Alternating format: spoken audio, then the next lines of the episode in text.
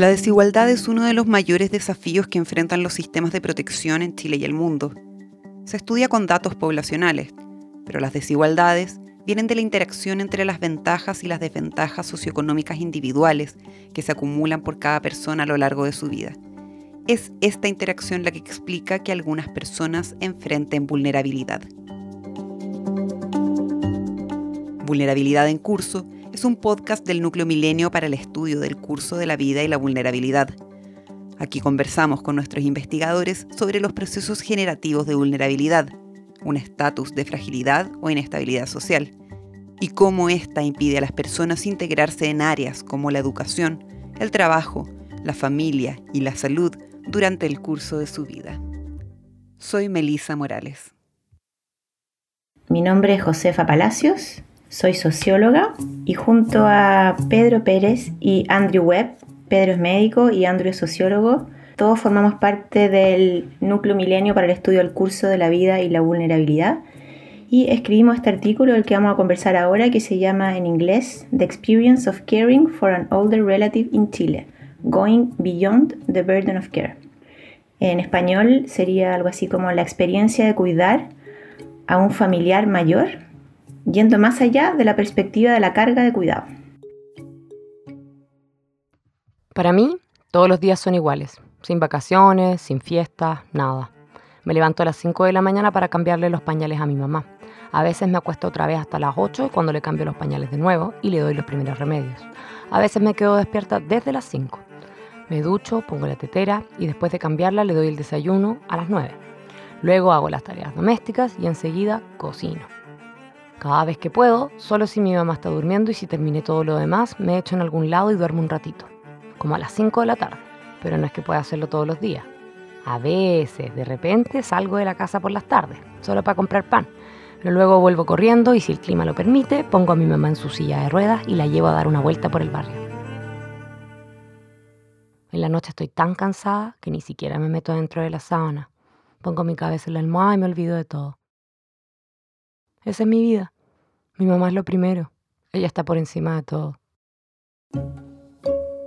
¿Qué significa cuidar? Siempre es necesario el cuidado. De hecho, desde que nacemos necesitamos cuidado. A medida que vamos creciendo también vamos necesitando cuidado ciertas veces.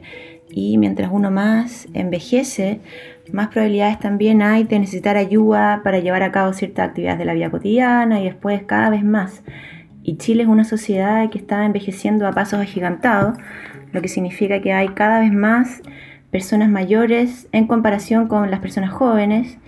Y no solamente Chile está envejeciendo rápido, sino que también estamos viviendo cada vez más años. Entonces nuestra esperanza de vida ha aumentado mucho en los últimos años, lo que ciertamente es una buena noticia porque es el producto de avances culturales, políticos, sociales importantes, que se traducen en que estamos viviendo más años, pero también al vivir más años seguramente necesitamos más apoyo al final de la vida. Entonces, los cuidados son esenciales. Si hoy día 17 de cada 100 chilenos tiene sobre 65 años, según un estudio de la ONU, en 20 años más, 33 personas de cada 100 serán adultos mayores en Chile, una cifra que nos dejaría entre los 30 países con más adultos mayores en el mundo y con los desafíos que eso conlleva. ¿Y qué significa cuidar? Bueno, cuidar es proveer de lo necesario para la salud, el bienestar y la protección de las personas. En el caso de, de cuidar a las personas mayores, significa llevar a cabo tareas instrumentales de la vida cotidiana, como por ejemplo darles de comer, preparar la comida,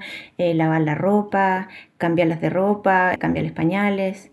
Significa también tareas relacionadas con la organización del cuidado, por ejemplo, pedir las horas médicas, llevarla al consultorio, llevarla a las fiestas familiares, todo lo que significa la organización de la vida, que muchas veces cuando vamos eh, volviéndonos más dependientes necesitamos más ayuda en ese tipo de, de actividades. Implica también brindar apoyo emocional, contener, acompañar, y cuidar también implica supervisar, vigilar a esa otra persona que está bajo nuestro cuidado. Por ejemplo, supervisar que no se vaya a tropezar y se vaya a caer, que cuando está comiendo esté bien sentada para que no se atore. Esa labor es bastante importante también, la de estar siempre alerta. ¿Y por qué es tan importante? Porque no para nunca. Es 24/7, o sea, siempre hay que estar alerta de que esta persona esté bien. ¿Y por qué son considerados los cuidadores un grupo vulnerable? Bueno, cuidar es una, una labor 24/7 en la mayoría de los casos. La persona que cuida tiene que postergar muchas cosas por cuidar, porque la mayoría de las veces cuida sin el apoyo de nadie más, lo que significa que no puede estar en el mercado laboral, no recibe ningún tipo de ingreso, significa que en el futuro va a tener una pensión básica solidaria que con suerte le va a alcanzar para comprarse algunos remedios Vivimos con su pensión y la mía. Em, recibo pensión desde hace un año que cumplí 60. Es muy baja porque como estoy en la casa cuidando a mi mamá no puedo ahorrar plata para la pensión. Y antes de eso trabajé como independiente. Me las arreglé para juntar por 10 años, pero 10 años de contribución no es suficiente para una pensión decente, así que recibo la mínima. Em, entonces, nada, todo esto me pone triste porque no sé cómo vamos a seguir, porque con las dos pensiones, la suya y la mía, no tengo suficiente y me las arreglo para vivir usando diferentes tarjetas de crédito, tarjetas de la farmacia. Luego llega el momento de pagar, entonces me, me endeudo de nuevo y así sucesivamente como un círculo que nunca termina. Cuidar implica también que uno se va aislando socialmente muchas veces y esa vulnerabilidad social conlleva también a una vulnerabilidad muchas veces de salud mental, mayor riesgo de depresión y otras patologías, producto del aislamiento social, Cuidar también implica mucha carga física en la mayoría de los casos, o sea, cuidar a una persona mayor, moverla de una cama a otra, cambiar las sábanas, mudarla, subirla al auto, subirla al taxi o a la locomoción colectiva, todo eso es, un ejercicio físico demandante que conlleva también a, a mayor riesgo de empeorar la salud física de los cuidadores. Entonces, no solamente es una vulnerabilidad económica, es una vulnerabilidad social que también acarrea una vulnerabilidad de salud mental y una vulnerabilidad de salud física. Es tan vulnerable el cuidador porque no se reparte en el fondo el trabajo del cuidado. No se reparte entre otras personas de la familia, no se reparte con el Estado, con la comunidad. Entonces siempre es una sola persona dentro de la familia la que se hace cargo del cuidado. ¿Quiénes son las personas que cuidan en Chile?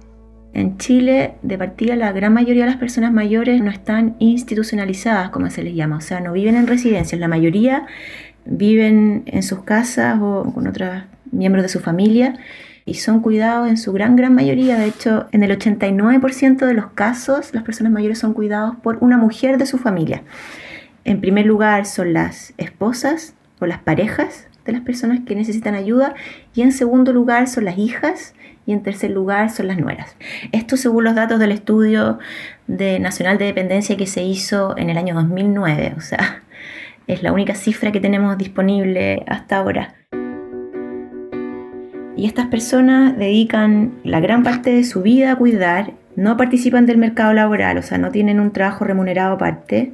De todas estas personas que cuidan, un 3% recibe alguna remuneración que es más baja que el sueldo mínimo. Según ese mismo estudio, por ejemplo, pudimos constatar que las personas que cuidan no se habían tomado vacaciones en promedio en los últimos cinco años, porque están todo el día cuidando y todo el tiempo. Pucha, es injusto. Sé que es mi mamá y la quiero mucho, pero es injusto.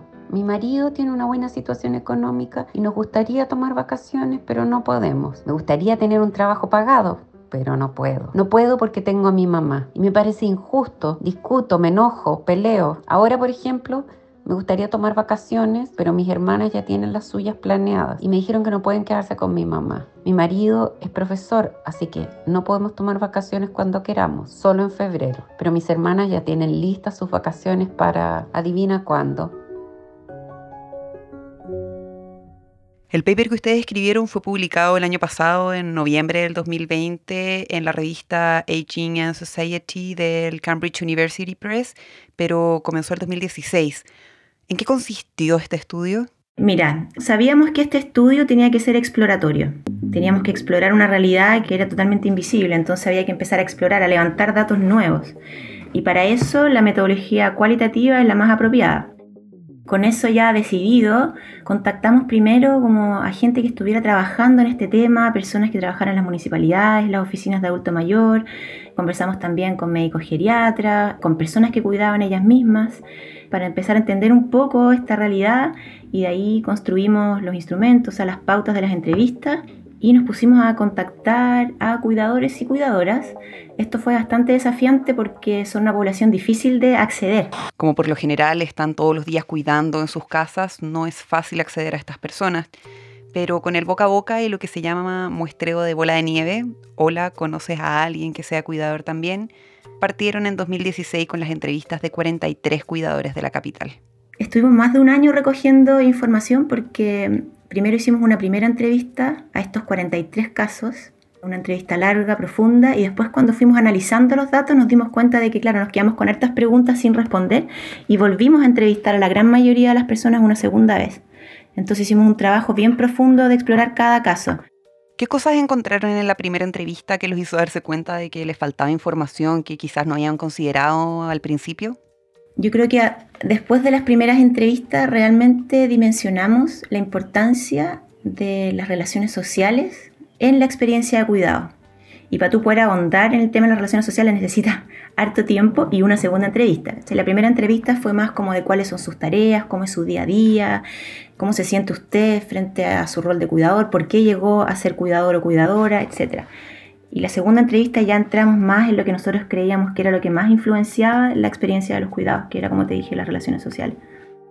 ¿Cuáles son los principales hallazgos que hicieron ¿Con qué ideas se habían enfrentado ustedes a la experiencia del cuidado del adulto mayor?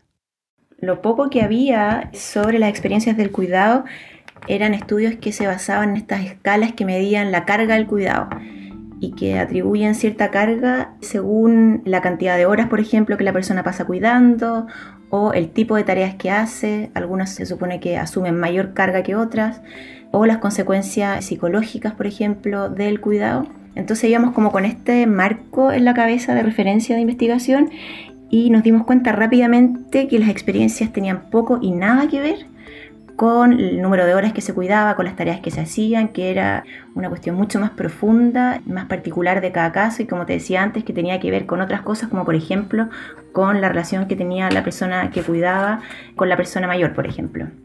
Las relaciones que tenía con su pareja, con sus hijos, todo eso nos hablaba mucho más de la experiencia del cuidado que esta carga que se evalúa en estas otras escalas que se usan comúnmente. Ella me dio la vida, como devolverle la mano, es lo mínimo. Siempre le digo que le cambio los pañales y la limpio como cuando ella lo hacía conmigo. Fue una buena mamá. Eso fue una de las grandes conclusiones. La otra... Em, es que el cuidado no es necesariamente una carga. De hecho, para algunos es una carga, para otros no es una carga. Para algunos es una carga un día y al día siguiente es una experiencia súper gratificante. Entonces tampoco es posible como encasillar el cuidado de una cierta forma porque cada persona lo vive de manera diferente. ¿Y cómo fue para ti llevar a cabo este estudio, tener estas conversaciones, estas entrevistas profundas sobre temas tan íntimos?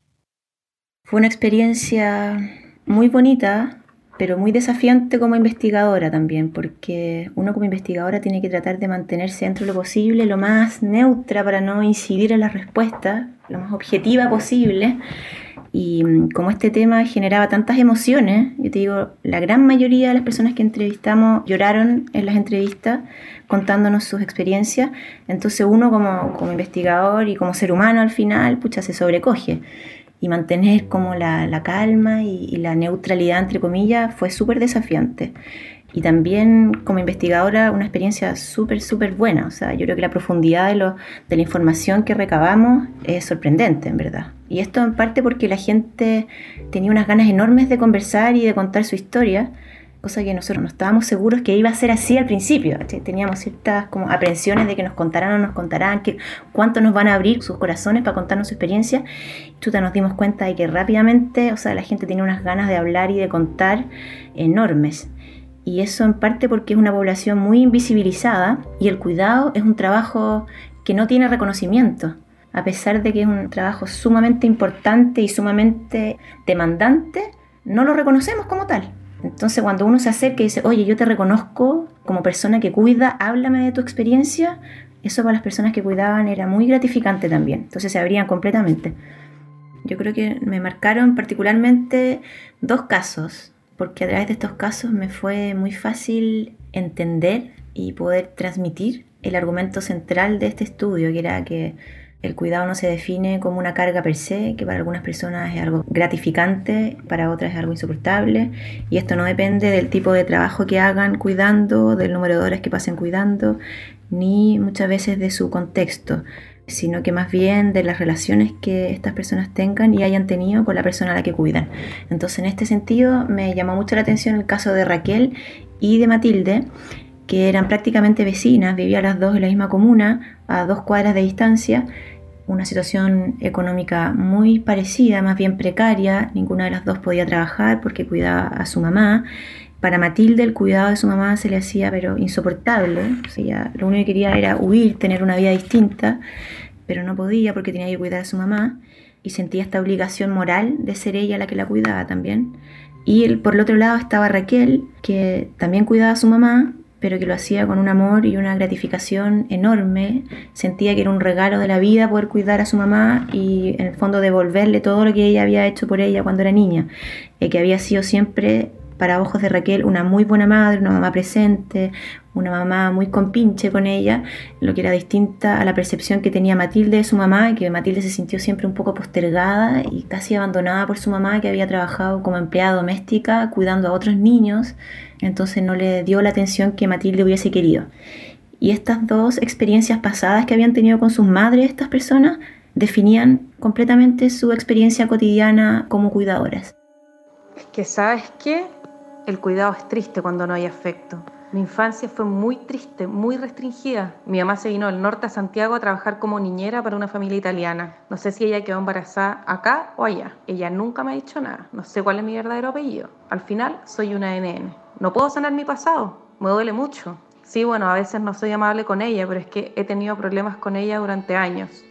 Mira, yo no sé quién es mi papá. Ahora que tengo 66 años todavía me lo pregunto. Quiero quitarme eso de la cabeza. Cuando era niña siempre le decía a mi mamá que nos fuéramos de donde los italianos y que tuviéramos nuestra propia casa, pero ella nunca estuvo de acuerdo y terminé por irme yo cuando tenía 17 años. Dejé a mi mamá y me fui a vivir sola.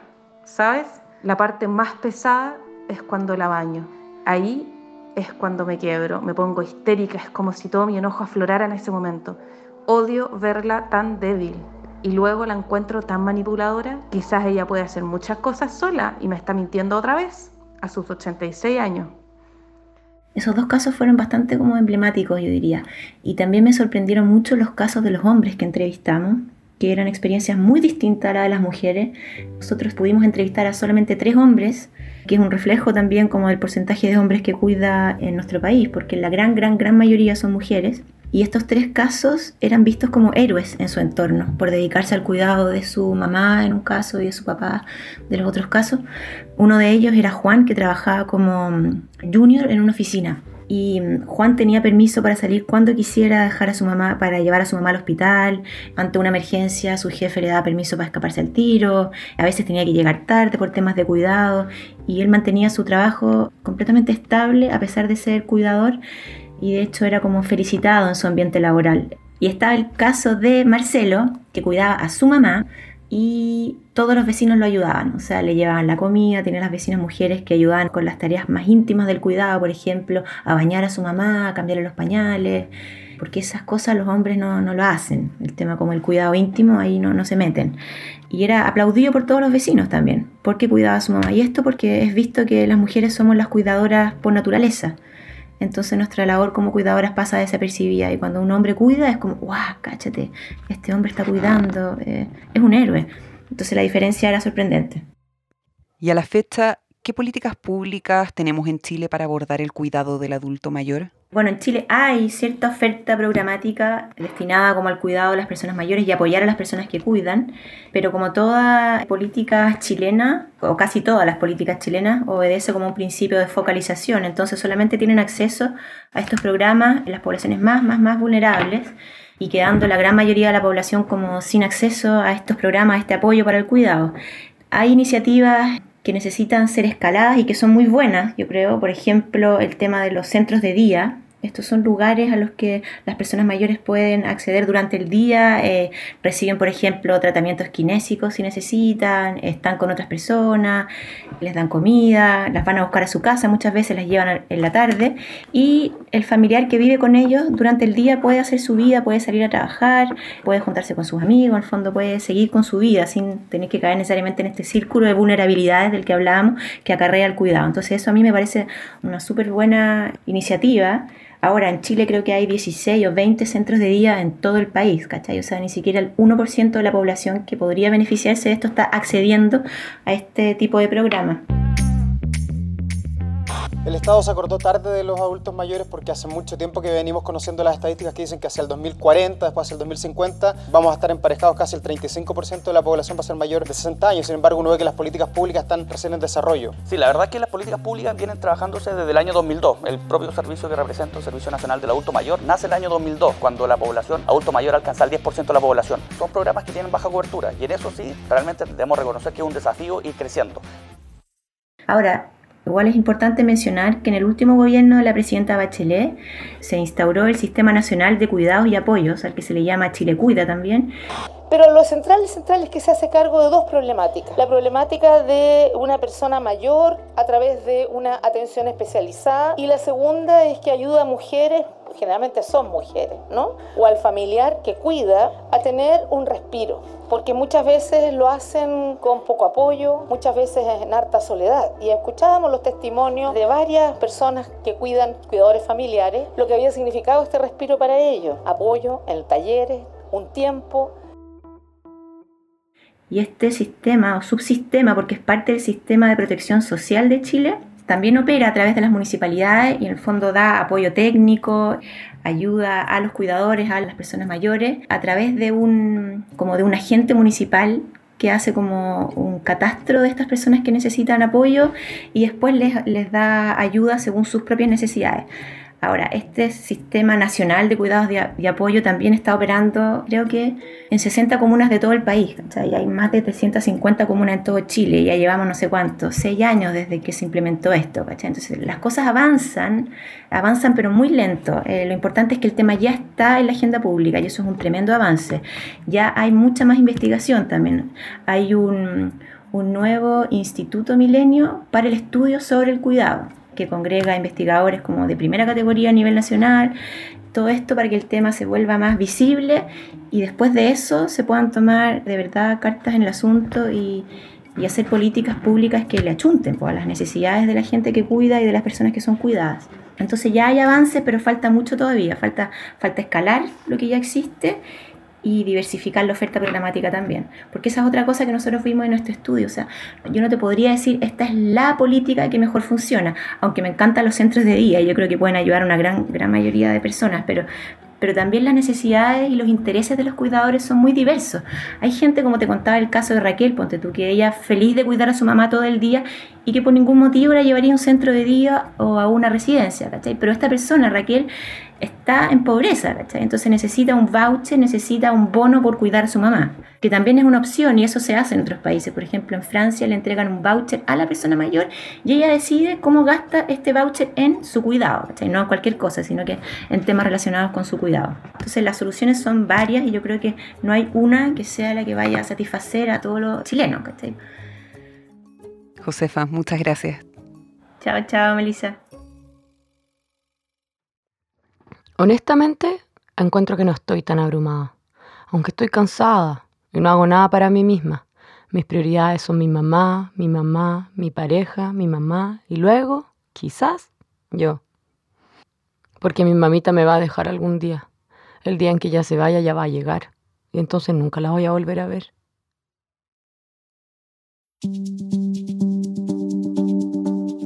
Todos los testimonios que escuchaste en este capítulo son recreaciones de las entrevistas reales llevadas a cabo durante la realización de esta investigación. El artículo The Experience of Caring for an Older Relative in Chile, Going Beyond the Burden of Care, inspiró el libro Cuidar a un adulto mayor, la invisibilidad de un trabajo emocional, de la editorial Radio Universidad de Chile, escrito por Josefa Palacios y que puedes encontrar en librerías. Escuchaste Vulnerabilidad en Curso, un podcast del Núcleo Milenio para el estudio del curso de la vida y la vulnerabilidad. Si quieres saber más sobre esta y otras investigaciones, ingresa a nuestro sitio web www.mlidecorta.cl.